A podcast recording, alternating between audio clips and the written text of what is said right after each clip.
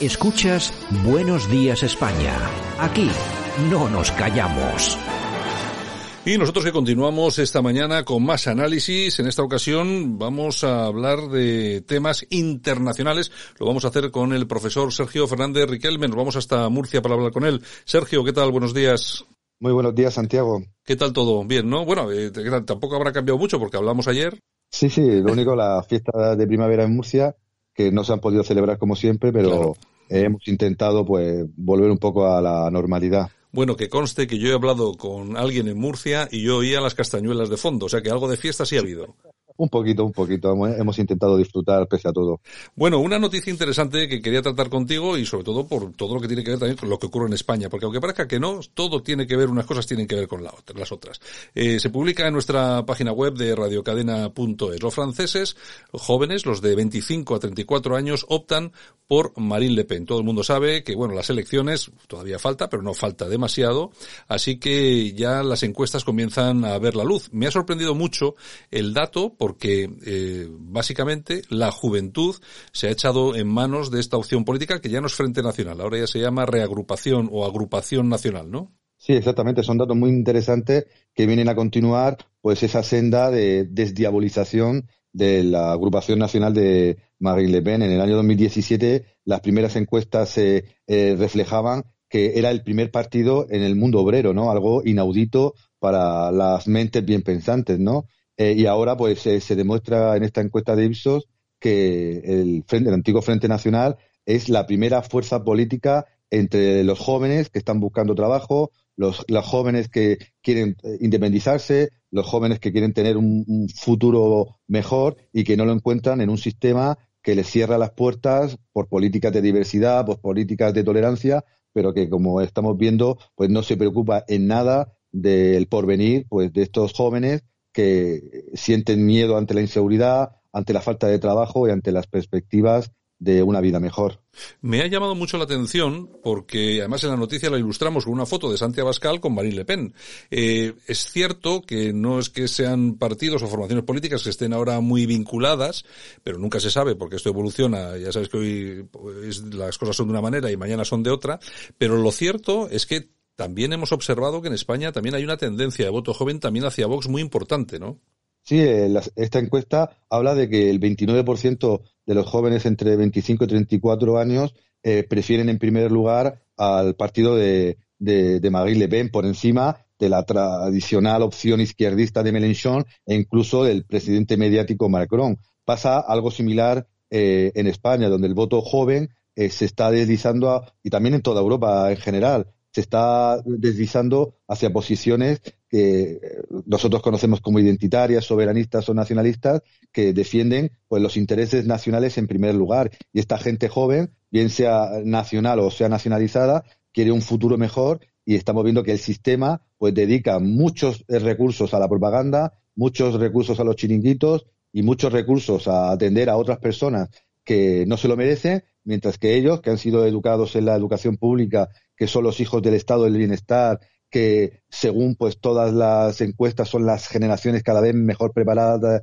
de, la historia, pues tienen tasas de paro como en España del 40%, un dato terrible que el sistema pues, eh, eh, pues en vez de, bajar pues eh, sigue aumentando paulatinamente. Y Vox se dio cuenta en su momento y buena parte de su electorado en los primeros resultados que consiguió en Andalucía y posteriormente en las nacionales viene de un voto joven que no se identifica ya como antaño, eh, como izquierdista o, progresista, sino que los jóvenes son también tan plurales como, como los mayores. Y creo que Vox, en esta eh, futura reconversión eh, a un partido, creo, más identitario o soberanista, va a apostar como Marine Le Pen por el voto obrero y ahora por el voto joven. A mí me parece además muy interesante porque la, horquilla de edad entre los 24 y 30, 25 y 34 se comenta en, el, en ese estudio, bueno, es precisamente cuando los jóvenes inician eh, una familia, eh, consiguen sus primeros puestos de, de, trabajo, es decir, comienza, comienzan a sentarse y a mí yo lo que veo ahí es que ahí a partir de esa edad también se comienzan a tener hijos. Lo que se produce eh, llegando de esta forma tan potente a este sector de edad, lo que se produce es un relevo generacional Claro, pero no lo hay. Estamos viendo cifras del 40% de paro juvenil, de una precariedad laboral tremenda. Vemos a nuestros jóvenes en bicicletas de globo, en motos de Deliveroo, eh, eh, encadenando contratos temporales, eh, siendo becarios durante tiempo casi indefinido, sin poder independizarse. Una casa en propiedad es un sueño, sin poder pues tener algo parecido al nivel de vida que tenían sus padres. Y estos jóvenes pues quieren ese derecho que se les prometió en el estado del bienestar, ¿no? Unos derechos ciudadanos que solo se aplican a minorías concretas pero la inmensa mayoría de la juventud normal y corriente pues eh, se las eh, abandona en el camino. Y estos jóvenes pues se están dando cuenta de que hay partidos que defienden eh, el mundo del trabajo, el mundo de los derechos y el mundo de la seguridad de una manera dura, realista y clara. Y por tanto, todas las encuestas lo están verificando. en Polonia, el voto joven hacia las formaciones eh, más nacionalistas o más soberanistas como el PIS o la Confederación especialmente, pues muestran la potencia del, voto del voto joven en Italia eh, igualmente y en España pues también lo, estamos viendo jóvenes como he dicho antes que quieren tener un futuro mejor y que no lo encuentran eh, mucha palabrería sobre derechos tolerancia y diversidad pero a la hora de la verdad pues tienen nóminas paupérrimas tienen pisos de alquileres minúsculos si los tienen y tienen perspectiva de trabajo, pues encadenando, como se ve en todas las encuestas, eh, trabajos y trabajos temporales que posiblemente no se identifican con los estudios y con la formación que han tenido, ¿no? Y eso crea pues una situación de desamparo que el estado del bienestar, ese welfare state que se eh, propaga por el mundo, pero que a veces pues no responde a las verdaderas necesidades de ciudadanos que quedan solos en un mercado que, que no los atiende y donde no tiene perspectivas de encontrar el nivel de vida prometido o por lo menos parecido al de sus padres. Mm, Marine Le Pen, que se hizo primero con los cinturones rojos eh, en Francia y ahora parece ser que también con la juventud. Eh, un proceso que yo creo que sigue, quizá al contrario, pero es el que está siguiendo Vox en España, ¿no? Sí sabemos, y además somos conscientes de ello, de que hay mucha gente joven que está, que está apoyando a Vox, y en cuanto a lo de los eh, cinturones rojos, los varios rojos, por llamarlos de alguna, por llamarlo de alguna forma, en este caso, por ejemplo, de la Comunidad de Madrid, están en ello. No hay que ir más lejos. Esta misma tarde a las siete y media, acto de Vox de inicio de campaña a la Comunidad de Madrid, ni más ni menos que en Vallecas. Eh, y creo que ha sido acertada la, elección del lugar, porque Vox, si quiere llegar a, aspirar al poder o por lo menos a compartirlo, eh, necesita ampliar su base electoral. Creo que el centro derecha clásico, las clases medias pues más liberales y burguesas están pues obviamente en manos del voto útil del Partido Popular, por ejemplo, de Ayuso.